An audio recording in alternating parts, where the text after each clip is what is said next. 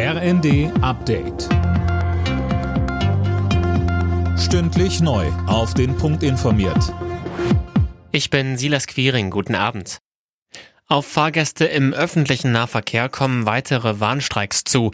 Die Gewerkschaft Verdi ruft in sechs Bundesländern dazu auf. Alena Tribold. Und zwar in Sachsen, NRW, Baden-Württemberg, Hessen, Niedersachsen und Rheinland-Pfalz. Vor der dritten Tarifverhandlungsrunde im öffentlichen Dienst Ende nächsten Monats will Verdi weiter Druck machen. Die Warnstreiks am Freitag finden parallel zu den bundesweiten Fridays for Future Protesten für eine Verkehrswende statt. Und auch bei der Deutschen Bahn drohen Warnstreiks. Die Gewerkschaft EVG hat die Tarifgespräche mit dem Konzern nach nur zwei Stunden abgebrochen, weil die Bahn kein Angebot machte. Klimaschutzminister Habeck will neue Öl- und Gasheizungen schon ab dem nächsten Jahr verbieten. Wie die Bild berichtet, sollen nur noch neue Heizungen eingebaut werden dürfen, die zu mindestens 65 Prozent mit erneuerbaren Energien laufen. Die FDP hat bereits Widerstand angekündigt.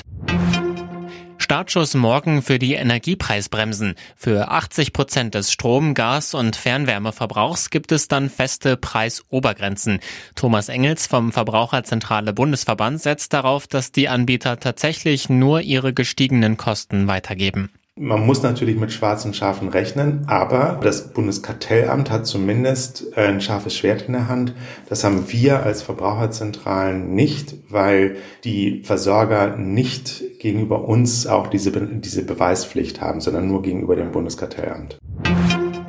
Tesla-Chef Elon Musk ist wieder der reichste Mann der Welt. Laut der Finanzplattform Bloomberg kommt Musk auf ein Vermögen von rund 187 Milliarden Dollar. Er verdrängt damit den französischen Luxusmagnaten Bernard Arnault wieder auf den zweiten Platz mit einem Vermögen von 182 Milliarden Dollar. Alle Nachrichten auf rnd.de